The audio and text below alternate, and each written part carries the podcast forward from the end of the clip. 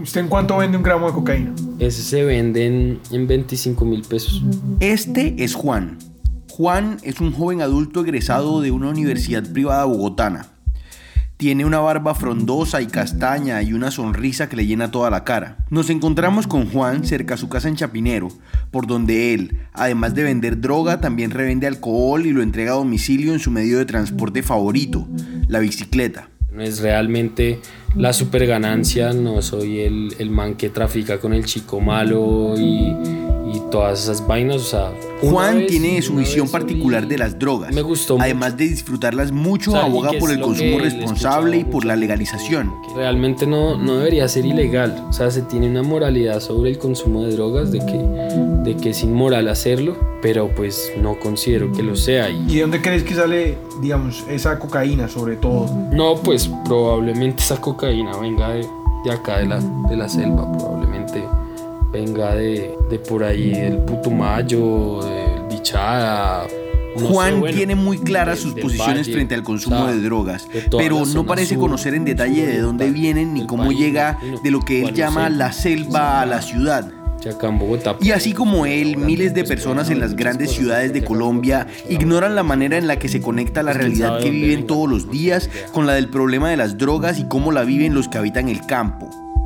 Es precisamente esta desconexión la que permite opiniones y prejuicios que encasillan todo aquello que toca el narcotráfico. Mucho de lo que se ha contado de este problema, del problema de las drogas en Colombia, se ha hecho desde lugares en los que no se viven las implicaciones directas de la guerra contra las drogas. Una guerra de la que mucho se ha hablado en los noticieros y en la publicidad, pero una guerra que ha mantenido en silencio a quienes la viven e invisibles los lugares en los que pasa. Si no cultivas la mata que mata, cambiarán muchas cosas del campo. Desaparecerán una las tonelada de cocaína colombiana que habría sido enviada hacia España a El través de vuelos con media tonelada de cocaína valuada en 50 millones de libras esterlinas. 12 toneladas de cocaína. Nunca en Colombia se había decomisado un cargamento de esta envergadura.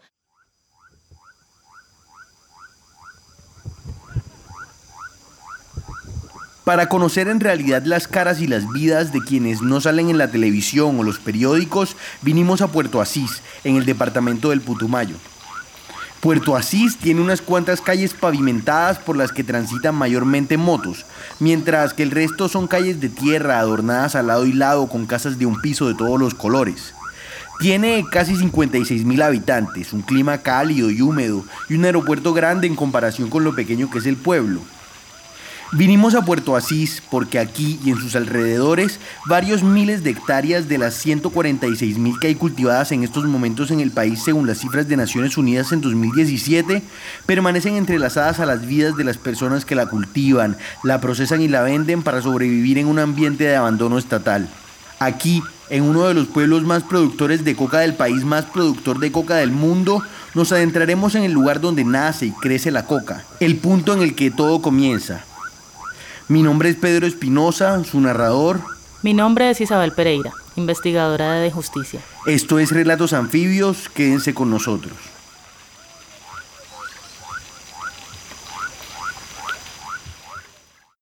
El narcotráfico es una cadena productiva que comienza desde la selva, donde se siembra coca junto con café o plátano, y que termina en las calles donde se venden las drogas.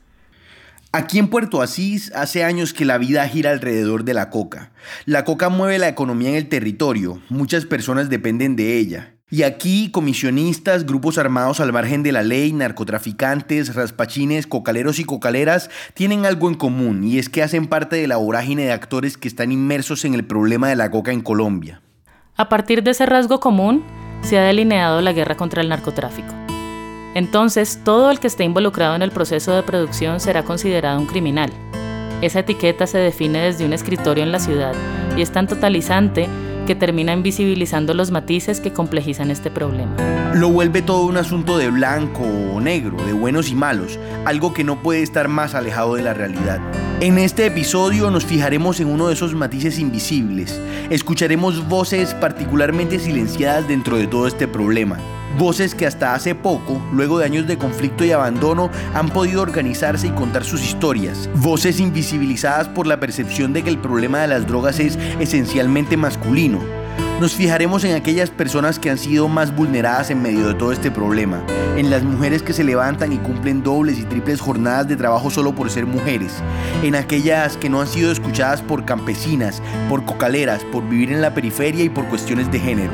En este episodio vamos a voltear el foco para mirar en detalle estas historias de las que poco se habla, pero que claman ser escuchadas con sus propias voces desde el cocal. Eh, me gustaría llamarme Patricia pues todo el mundo me conoce por la flaca, entonces dejémoslo así. Mónica. Mónica. Pero a mí me gusta que me digan Mari. No, Gladys. No, no quiero cambiar de nombre. Cada una de estas mujeres nos contó la manera como viven en medio de cultivos de coca. Ellas son las presuntas delincuentes que, cuando hablamos de droga, apuntamos con el dedo. Pero estas mujeres cocaleras, entre la pluralidad de sus voces, cuentan otras historias. La historia amarga del abandono del Estado al campesinado colombiano y la historia del silenciamiento de las vivencias de las mujeres en medio del conflicto armado y la guerra contra las drogas. Bueno, una mujer cocalera es una mujer trabajadora que por necesidad, por necesidad su trabajo, por necesidad sacar una familia adelante lo ha tenido que hacer. Creo que no es cosas de del otro mundo ni para juzgarla porque es, son sus hijos y es su familia la que tiene que sacar adelante. Entonces, para mí no sería nada negativo en contra de ella. Todas ellas forman de cierta manera un solo personaje que nos permite hablar del punto en el que todo comienza en la cadena del narcotráfico, uno en el que no eliges estar. Un punto en el que para ellas, por ser mujeres, la realidad se tornó aún más complicada. Pues nosotros comenzamos con el cultivo de coca hace más o menos 10 años. Pues nos compramos un lotecito y pues aquí la gente vive de la coca, entonces nosotros también sembramos, sembramos coca. Lo que no se muestra de los lugares como Puerto Asís es en realidad el nivel de pobreza, exclusión y sobre todo de resistencia de las personas que viven en los territorios cocaleros, de aquellos que cultivan coca en el campo y terminan en esta economía ilegal para combatir la pobreza y sobrevivir a situaciones cotidianas de violencia, en un escenario de conflicto armado constante y condiciones precarias para vivir. Y ahí, mucho más escondida, está la historia de la discriminación de género que sufren las mujeres en estas condiciones. En Putumayo, las mujeres cocaleras han tenido que enfrentar y siguen enfrentando barreras y retos en su vida diaria para acceder a sus derechos. La capacidad de las instituciones civiles del Estado para servir a quienes viven en el Putumayo es muy limitada. Y para estas mujeres, la coca se ha convertido en el sustento, en el Ministerio de Salud, en el Ministerio de Trabajo y en el Ministerio de Educación. Ese, es hasta ahora nuestro trabajo, porque hasta ahorita no ha cambiado. O sea, ese es nuestro sustento, porque pues no tenemos otro. Que hay mucha gente que dice que esa es la mata maldita, ¿no? Entonces, para mí, pues no, no, también yo creería que no es una mata maldita, porque muchos pobres mm, nosotros nos beneficiamos de esa, aunque sí, yo sé que mucha gente que afuera se hacen daño, ¿no? Y todo eso, pero pues tal vez nosotros no tenemos la culpa, ¿no? En medio de esta lucha contra el estigma de la mata maldita, las mujeres cocaleras andinoamazónicas son esencialmente mujeres campesinas, lo que en este país supone ser discriminadas por ser mujeres, por vivir en el campo, por ser pobres y por ser víctimas del conflicto armado. Y para colmo de males, ellas están vinculadas a una economía criminalizada y estigmatizada. Por esto estas opresiones se mezclan con la discriminación por ser cocaleras. El problema del narcotráfico en Colombia, sobre todo el de la cocaína, no es solo grave por la cantidad de violencia que genera, sino por la dependencia de muchas familias vulnerables de esta economía. Por eso, no es posible construir una paz estable y duradera sin promover el desarrollo territorial integral en estas regiones, es decir, garantizar acceso a la salud, a la educación y a programas efectivos de sustitución de cultivos ilícitos. La tarea de acabar con las más de 146 mil hectáreas sembradas de hoja de coca, que son casi como 2.100 canchas de fútbol, no solo es un problema logístico, sino que muchos de estos cocales son la piedra angular de familias que no tienen otra forma de sustento por el lugar geográfico, político y social que ocupan. El discurso que se ha contado sobre el problema del narcotráfico en Colombia ignora muchas de las historias de vida de las personas que viven de la coca. Ese discurso también ignora que aquí el acceso a la educación es restringido. En el Putumayo, apenas la mitad de la población fue a la primaria, un cuarto de la población a la secundaria y solo un 5.4% de la gente tiene educación superior. De hecho, en todo el departamento no hay una sola universidad pública. Para esta gran narrativa errónea alrededor de las drogas, permanece oculto el hecho de que muchos jóvenes de la región tomen el camino de trabajar desde niños. El sector agropecuario en Putumayo, el sector al que pertenecen las mujeres cocaleras, es el que tiene mayor presencia de menores de 15 años. Difícil, desde ese, desde ese momento a mí me tocó que salir a trabajar por otro lado. Pues en esos días ya 13 años, desde 13 años. Tampoco hemos escuchado del poco acceso que tienen las personas de estos territorios al sistema de salud. A pesar de que las cifras oficiales muestren un 95% de afiliación de la población rural al sistema de seguridad social del Estado, en la práctica, en Putumayo la situación es bien distinta. No hay disponibilidad de servicios, no hay programas de salud ni información clara. Los centros de salud, que de por sí son pocos, están desconectados de los aún más escasos hospitales y la falta de vías e infraestructura dificulta el transporte. Las condiciones son de abandono total y por eso para ellas la coca ha representado posibilidades en un mundo en el que casi todo es imposible. Porque quien diga que la coca no vive es un mentiroso, vive el cura ya, mejor dicho, desde el... todo el mundo vive de la coca, plata que mueve de la coca. Pues yo le doy gracias a Dios a la, a la mata de coca, pues sí, también, ¿no? Y estas mujeres tienen razón al agradecerle a la mata de coca, pues a lo largo de su vida han visto cómo las ha ayudado a sobrevivir y a progresar, a comer todos los días, a suplir necesidades de salud que el Estado no suplía, a pagar la educación a sus hijos en el SENA, a mejorar las escuelas en sus veredas. Las mujeres cocaleras lograron subsanar necesidades básicas que existían por la precaria presencia del Estado en estos territorios. De manera comunitaria se junta dinero, tiempo y esfuerzo para hacer lo que el Estado nunca hace. Ellas, por el simple hecho de ser mujeres, se encuentran en una situación más complicada debido a desigualdades y violencias de género. La injusticia ha marcado sus vidas, pues en el contexto en el que están, lo que ellas digan o quieran decir no es considerado tan importante como lo que diga un hombre. A las mujeres cocaleras, solo por el hecho de ser mujeres, se les ha asociado con la sumisión y se considera que su trabajo es secundario. Y aún peor es que sus experiencias han estado silenciadas. La coca no es el camino fácil y ser mujer cocalera es mucho más complejo de lo que se ha contado. La pregunta que surge es entonces, ¿cómo es la vida de la mujer cocalera? Pues no creo que uno sea, no sea, uno sea perezoso, porque es que la vida del, del, cocalero, pues hay, aunque hay mucha gente que dice que eso es la plata fácil, ¿no? Pero es mentira, a uno le toca duro. Duro, duro. No hay nada más alejado de la realidad que esos prejuicios de género. Las mujeres cocaleras tienen un rol central en el sostenimiento de la vida en el campo, que las lleva a estirar sus jornadas hasta 18 horas, desde que se despiertan hasta que se pueden ir a dormir. La mujer cocalera tiene la responsabilidad de tener de sacar adelante una familia, porque siempre toda mujer, por, muy joven que sea, siempre tiene uno o dos hijos. Además de eso, necesita tener trabajadores, porque ella sola no puede, no puede hacer todo el trabajo. Y eh, además de la coca, también hay otros cultivos, hay animales y todo eso necesita ser atendido y todo eso lo atiende la mujer. Hablamos con Nidia Quintero, una persona que ha dedicado su vida a que las mujeres campesinas accedan a sus derechos más fundamentales y que en su día a día se desempeña como secretaria general de FENSUAGRO, la Federación Nacional Sindical Unitaria Agropecuaria. El hombre, cuando el hombre está en la casa, pues el hombre se levanta, después de que ya está el tinto eh, preparado o el desayuno, se levanta a dinamizar única y exclusivamente las actividades de, del campo. Pero la que transforma todos esos productos en alimentos es la mujer, la que atiende la casa es la mujer, la que se encarga de que los hijos, de que todos se alimenten es la mujer, la que se encarga de que los hijos vayan al colegio a la escuela es la mujer, la que se encarga de que, están, de que todos estén sanos es la mujer. Eh, la mujer tiene que trabajar desde muy temprano, pero además la mujer también sale a ayudar al trabajo en el campo. Y lo injusto de toda esta situación es que a pesar de que trabajan el doble del tiempo en la casa y en el campo, su labor es vista como un trabajo de segunda. Pues mi día es levantarme por ahí a las 4 o 5 de la mañana.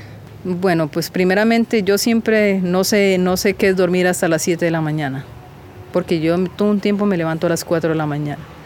Hacer desayuno, despachar trabajadores y, bueno, ahora tengo una sola niña en la escuela. De ahí inmediato pues arreglar lo que es la casa, ver animales y, y por ahí derecho tiene que uno parar al almuerzo para ir a dejarle a los cocheros porque pues siempre queda retirado y toca que irles a dejar a donde ellos están. Las decisiones sobre la distribución del dinero en el hogar, por regla general, corresponden a los hombres, sin importar la opinión de la mujer, a pesar de que ésta tenga un rol tan importante. Las mujeres cocaleras, desde muy pequeñas, se asumen como fuerza de trabajo reproductivo y productivo y disponen de sus energías y sus cuerpos al servicio de los esposos, los hijos y la comunidad. Y el problema de esto es que termina propiciando situaciones en las que son tratadas como un agregado o un instrumento de las necesidades de los otros, como una mera reproductora, cocinera, fregadora, lugar de descarga sexual o cuidadora, más que como una persona que elige y persigue metas. Bueno, para las mujeres cocaleras, eh, participar en los espacios sociopolíticos es bien complejo, pues ya que, que la mujer tiene a cargo pues, eh, los oficios de su hogar, eh, también a cargo la formación de sus hijos, de cinco o seis hijos, también cocinar para los, para los empleados que, que hay en la casa. Eh, entonces es bien complicado, asumen muchas tareas y aparte pues participar en estos espacios es bien complejo porque todavía esta sociedad lastimosamente es muy machista, ¿no? Y más en la zona rural donde la voz de la mujer mmm, poco se escucha, entonces no es como la voz de un hombre que todos le prestan atención y bueno, entonces la mujer es como que a veces cuando aporta, eh, como que tratan de, de, callarla, de, de invisibilizarla, de que no se note mucho, pero pues muchas mujeres tienen la berraquera y se levantan y hablan con, con fuerza. Muchas de ellas encuentran maneras de ejercer su autonomía, incluso si compromete la unidad familiar que tanto importa en las zonas rurales, y deciden, por ejemplo, dejar a sus maridos. A otras las dejan sus esposos y deben asumir unas responsabilidades que se solucionan a punta de hoja de coca. Por eso, ellas argumentan que la coca las empoderó, les dio independencia y capacidad de decidir por sí mismas. Como mujeres, ellas son dueñas de su cultivo y tienen autonomía sobre el producido de este, Pueden comprar sus cosas sin depender de los hombres, una libertad que no existía antes de la coca. Que, que, que como mujeres nosotras teníamos nuestros pequeños cultivos, ¿no? No, la, la, mujer como tal no, no, se, no dice voy a sembrarme cinco hectáreas, seis hectáreas o algo así, ¿no? Pero sí se tiene su, su, su pequeño cultivo para, para lo que es sus cosas personales, ¿no es cierto? Y para ayudar a los hijos, porque uno como mamá piensa mucho en sus hijos. ¿No? Bueno, listo, eh, sí, eh, los ingresos del hogar como tal, pero uno como mujer, como mamá, tiene otras necesidades y que esas las hemos cubierto con, con eso, con el cultivo de la... Ante estas historias que dibujan lo específico de este asunto, el Estado colombiano debería reconocer que las relaciones familiares, sobre todo entre hombres y mujeres, están atravesadas por relaciones de poder desiguales que pueden llegar a generar subordinación y violencia. Por ejemplo, en estos momentos se contempla entregar subsidios a las familias cultivadoras de coca para que reemplacen sus cultivos.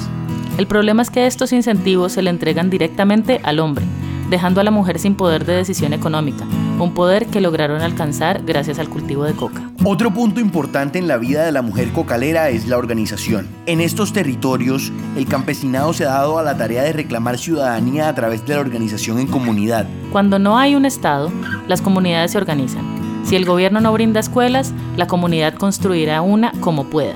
Entre todos aportan para la construcción de obras que beneficien a todos. Por ejemplo, íbamos a hacer un puente para una junta de acción comunal y pues todos la gente aporta. Pues la gente no aportaba plata porque no tenía, aportaba coca. Y entonces con eso nosotros íbamos a la ferretería y allá comprábamos los materiales para poder hacer el puente. El cemento, la varilla, la gente a través de este mecanismo de organización comunitaria desarrolla sus ideas, crea proyectos y cambia su perspectiva de vida. De hecho, esto ha detenido el desplazamiento. La organización comunitaria también ha servido como herramienta de empoderamiento. Estas mujeres, a través de compartir sus experiencias con otras cocaleras y estar en constante socialización, tienen una red de apoyo para cualquier problema y han logrado reivindicar su lugar como mujeres en la comunidad. La organización ha sido para ellas como un uniforme de un astronauta que te protege de lo agreste del entorno. Así, la vida no es individual, sino colectiva y es más llevadera. Así resisten las mujeres cocaleras. Lo último que ellas quieren como comunidad es que el acuerdo de paz y sus promesas asociadas resulten una vez más en incumplimientos por parte del Estado. Ya en el pasado, otros programas que iban a sentar las bases de un futuro en condiciones sostenibles para que estas familias, que dependen de la economía ilegal, salgan adelante y pasen la página del conflicto, no funcionaron por falta de recursos, escaso acompañamiento y corta duración. Si según el Estado la coca causa tantos problemas, sería lógico buscar la erradicación de esta sin comprometer la poca estabilidad económica que la planta le ha dado a quienes la cultivan. En estos momentos hay voluntad de cocaleros y cocaleras para hacerlo, pero el problema es que ahora mismo las posibilidades de lograrlo son muy limitadas, tan limitadas como la malla vial del Putumayo, que no conecta a los lugares en los que los campesinos cultivan sus alimentos con los lugares en los que estos son consumidos. En esa finca allá no llega carretera, allá todo es por motor, todo es por el río, queda como a una hora y media de, de, ahí del caserío de Tetellé para abajo, queda la finca, ¿no? Y, y, pues, ¿qué vamos a sembrar allá para? ¿Qué producto vamos a sacar de allá? Nosotros dijéramos, no, pues pudiéramos sembrar un cultivo de plátano, un cultivo de arroz, o esto y lo otro, pero ¿por dónde sacamos la cosecha? ¿Por dónde la sacamos si un, la sacaba de un bulto una hora por el río, eso cuesta un poco de plata? Para la coca no necesita uno tener vías. inclusive de pronto el comisionista entra hasta la parte de, hasta la parte de la casa a comprarle la mercancía. El problema de la coca está cociéndose en el Putumayo desde los 90. Han pasado ya 30 años. 30 y el gobierno ha hecho muy poco para mejorar las vías, para hacer posible que las economías legales sean viables. Es difícil no entender la situación en la que se ven envueltas estas mujeres perseguidas y amedrentadas por actores armados diariamente. Pónganse por un momento en las botas de estas familias que además de sufrir los pormenores del abandono del gobierno al campo, les toca vivir entre la guerra y la persecución del Estado. Son personas cuya motivación básica es tener una vida digna, darle educación a sus hijos y salir de la pobreza. Estas son mujeres trabajadoras a quienes la vida no les dejó de otra que vivir entre el cocal, con todo lo que eso ha conllevado. Empezaban, o sea, empezó a haber mucha violencia también y muchos, y muchos campesinos fueron asesinados. Y en el Putumayo, como en todo el país, mayoritariamente los asesinados han sido hombres. Cuando a mediados de los 80 se convirtió en negocio cultivar coca en el Putumayo, los campesinos no hubieran podido imaginar prácticamente nada de lo que vendría después. De haber sido así, tal vez la historia hubiese sido distinta, o tal vez no, porque la necesidad nunca deja opción. Pero el caso es que lo que en un principio era un negocio sencillo y próspero, con narcotraficantes que andaban a sus anchas por fronteras poco vigiladas, se convirtió después en un fuego cruzado que quemó demasiadas vidas en el campo colombiano. Yo tenía 13 años y cuando llegaron ahí, eso a, todos los sacaron del pueblo, menos a nosotros en la capilla, en la casa pastoral. Pero unos gritaban, no me mate, y eso les decía, súbase, montes encima, máteme a mí, decía un, decía un muchacho, máteme a mí, deja a mi hermano que viva, y calles y tar, pum, encima de otros lo mataban. Putumayo hizo parte de aquellas zonas del país en las que narcotraficantes, guerrilla y paramilitares disputaron el control por el comercio del producto de estas hojas. Y es que el auge de la coca, así como atrajo campesinos de otras partes del país al departamento, también motivó a los grupos al margen de la ley a hacerse con todo el producto que pudieran. Cuando llegaron como cinco camionetas, todos los manes encapuchados, y supuestamente decían que eran los paracos, llegaron a matar a todo el campesino, a la gente civil. Así, los campesinos quedaron a merced de lo que dictaran los fusiles. Los campesinos estaban atrapados en medio del miedo, la coca y las balas. Al campesinado se le mataba por lo más mínimo. Porque la persona era nerviosa y se ponía nerviosa al verlos. Por eso tenían para que los mataran. Incluso de ahí de la vereda donde yo vivo mataron a una muchacha que tuvo siete meses de embarazo. La mataron. Un gran impacto de la violencia armada en el departamento radicó en que muchas formas de organización comunitaria fueron estigmatizadas y perseguidas. El campesinado fue acusado de tener vínculos con las FARC debido a la fuerte presencia de este grupo en el departamento del Putumayo. Los primeros que murieron fueron los carniceros del Tigre, no quedaron sobrevivientes carniceros. A los primeros que llegaron como a la una de la mañana ya, ya ellos de primero con las mismas hachas, ellos tas, tas y ya, hasta el meduno. Todos los fueron a tirar ahí en el Guamués. Los paramilitares justificaron su incursión afirmando que el territorio estaba plagado de guerrilleros y cocaleros, colaboradores de las FARC, y en esa lógica su propósito era limpiarlo. Así se volvieron cotidianas las ejecuciones públicas de personas que supuestamente pertenecían a las guerrillas para atemorizar a la población. De manera indiscriminada y ante el indicio más pequeño, los paramilitares actuaban. Esa caseta donde se reunía uno a conversar se volvió en rumeras de muertos. Andaban para allá y para acá y campesino que miraban con botas era guerrillero. Y campesino que que le, decían sáquese la camisa, los paracos le decían sáquese la camisa y, se y, si, nos sacaban la camisa y a esto quedábamos así como este Brasil que tengo aquí así, con, esta marca, así como está ahorita este. Y aparecía así como la de bomba que Sancha, decían no, esto es guerrillero, este lleva ese el colgado, ese no le perdona, ese lo mataban. Y el escalamiento de la violencia tuvo consecuencias terribles para las mujeres cocaleras, para sus vidas, sus cuerpos. Fueron desplazadas de sus pueblos de origen, perdieron sus cultivos, su ganado, perdieron seres queridos, fueron despojadas de sus pertenencias, perseguidas por ser cocaleras. Fueron víctimas de violencia sexual, tratadas como objetos de disputa en medio de la guerra, designadas como de un bando o de otros y supuestamente mantenían relaciones con algún guerrillero o un paramilitar, y expuestas en su vida diaria al peligro potencial de ser amedrentadas y violadas por hombres, ya fuesen soldados del ejército, paramilitares o incluso conocidos o familiares. Las consecuencias van más allá del hecho violento mismo, pues las marcas quedan y se hacen presentes a través del tiempo. Y eso a uno le queda hijuelas, imagínate. Yo vivo como atimorizada. Yo cuando salgo al pueblo me da como no sé. Todo esto reforzó en medio de la guerra las reglas sociales que se imponen a las mujeres por el hecho de ser mujeres. Estas tendencias en el marco del conflicto armado configuraron experiencias de vida particulares que deben ser escuchadas. Y eso pasaban unas, unas, unos, unas avionetas que pasaban así, vean, y unos helicópteros encima y unos, unos galiles, unos, unos, soldados negros grandotes con unos M60, se las miraba uno, pero ya lo descabezaban en uno en el cultivo.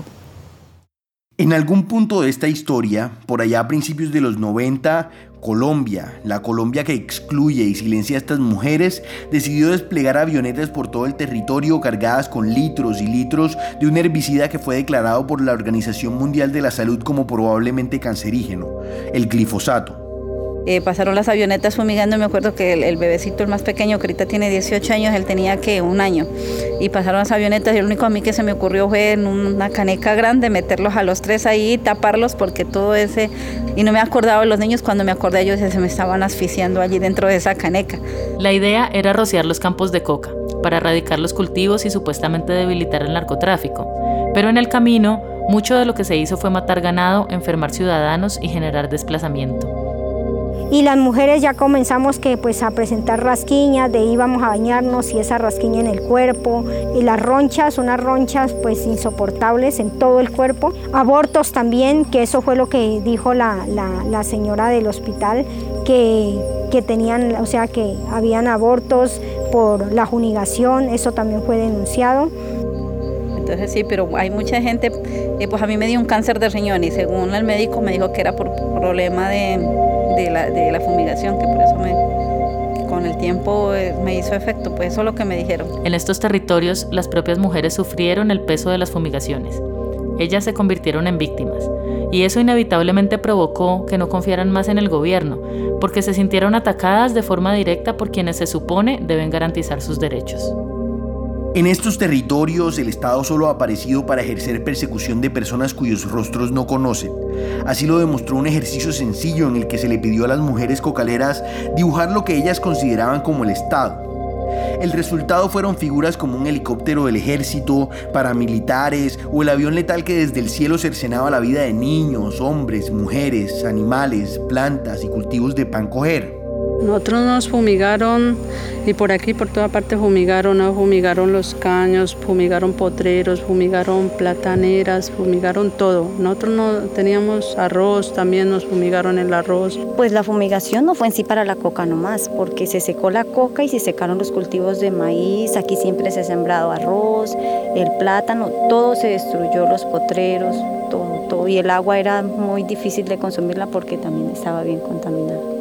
Entonces es algo que nosotros decíamos, uy, no, pero ¿por qué, por qué tener que ser el, gobierno así tan, tan, tan vil, tan cruel con nosotros? En el futuro cercano y en el marco de la implementación de los acuerdos de paz, el Estado debería comenzar por realizar acciones que reconstruyan la confianza de las comunidades campesinas cocaleras en las instituciones pues es claro que tras tantos años de represión, la confianza de las comunidades en el Estado está quebrantada. En De Justicia consideramos que no se deben repetir métodos costosos y fallidos como la fumigación aérea y terrestre de los cultivos con glifosato o cualquier otro tipo de agrotóxico, pues tienen impactos negativos en la vida y salud de las personas que viven en el territorio.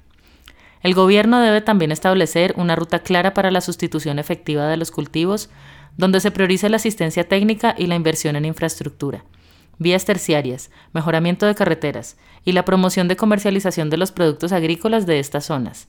Además, el Congreso debe aprobar lo más pronto posible la ley de tratamiento penal diferenciado a pequeños cultivadores y cultivadoras de coca, tal como fue establecido en el acuerdo de paz con las FARC. En otras palabras, esta ley daría posibilidad a los campesinos de acogerse a los acuerdos de sustitución y desarrollar sus proyectos productivos legales sin miedo a ser encarcelados.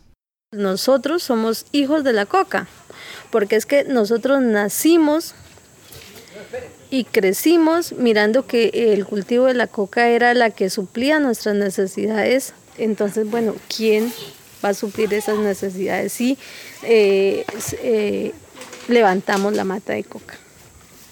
Ante este panorama tan complejo de injusticia en tantos frentes, ¿qué queda por hacer? Al objetivo se le ha puesto un nombre y es construcción de paz. Lograr construir paz integral, como se ha proyectado tanto en el acuerdo entre el gobierno y las FARC, como en las intenciones de las víctimas, debería permitir cerrar la brecha entre el campo y la ciudad y garantizar todos sus derechos al campesinado en Colombia. Lo que queda por hacer en este caso es paz con enfoque de género, una paz que incluya las experiencias de las mujeres, que esto ayude a entender la problemática a profundidad y a crear políticas que beneficien tanto a hombres como a mujeres.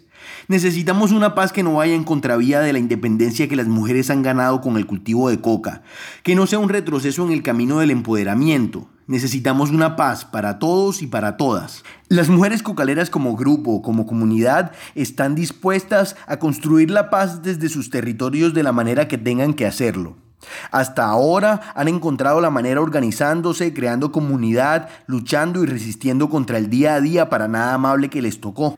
En estos lugares existe una deuda histórica del Estado en la garantía de los servicios básicos. Estas comunidades están compuestas de ciudadanos y ciudadanas sin derechos. Debido a esta ausencia estatal, el Putumayo se lo han disputado distintos actores armados que han afectado la vida de personas inocentes. Las soluciones que se plantean no pueden apuntar a que el Estado, que nunca estuvo, ahora venga a imponer políticas que generan más pobreza, más persecución, estigmatización y sufrimiento a estas personas. Estas son comunidades de ciudadanos que han sobrevivido a la guerra, comunidades dueñas de estos territorios, trabajadoras que los han protegido durante todas sus vidas. Ellos tienen derechos que el Estado debe cumplir y están dispuestos a seguir políticas responsables desde que no perjudiquen su mínimo vital, su seguridad, su salud, su estabilidad.